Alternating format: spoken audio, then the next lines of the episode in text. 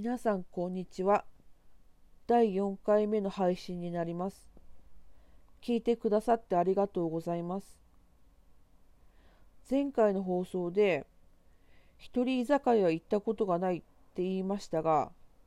行ったことありました。忘れてました。あの一人でカウンターで飲んでたら隣に座ってた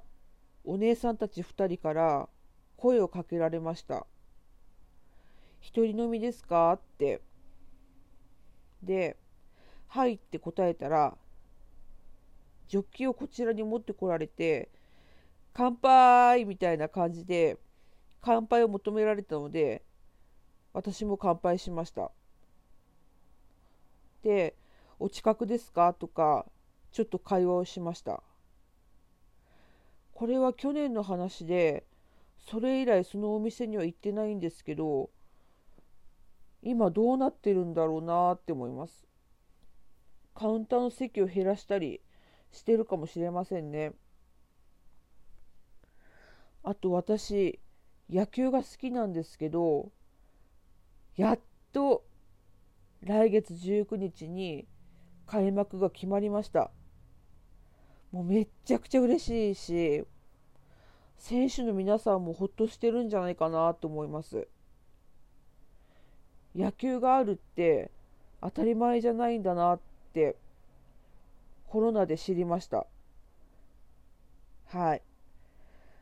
ちょっと前置きが長くなってしまったんですけど今日は友達の話です。前回の放送で一人が気楽とかもう一人一人って言ってたんですけど友達はいますよ。あの私病気になる前は会社員だったんですけどその時の同僚のうち2人は今でも付き合いがあるし仲良くしてもらっています。この2人は私が働いてた姿も知ってますしだんだん病んでいく姿も知ってますし障害者になっても変わらず付き合ってくれて見守ってくれます、えー、私も含めてもう3人なんですけど3人ともべったりするのは好きじゃないし苦手なので程よい距離感でこう接し合ってますね。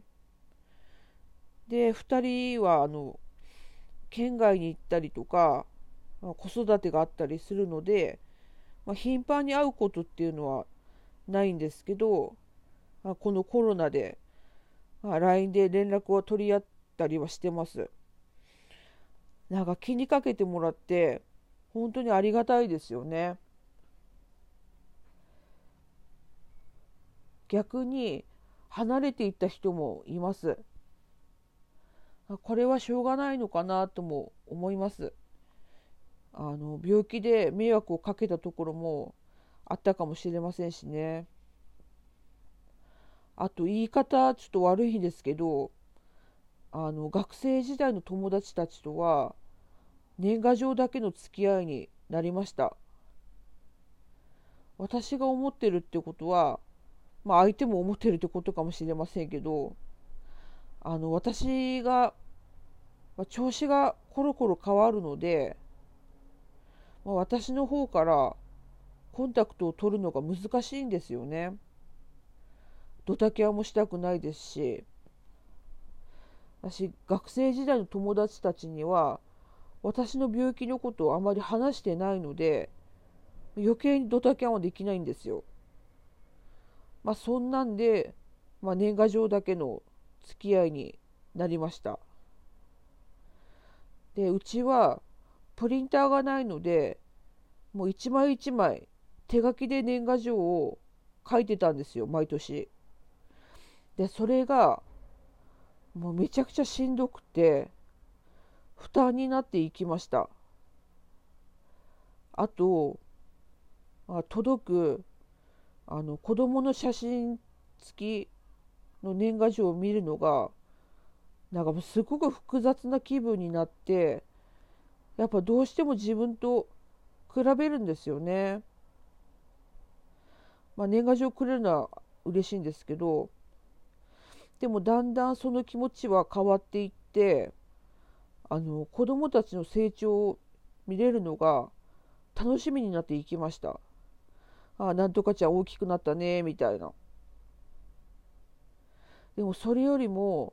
やっぱ年賀状書く方のしんどさがもう強くなって、去年だったかな、もう寒中未満を持って、あさっき話した会社員時代の友達以外は、もう年賀状書くのをやめました。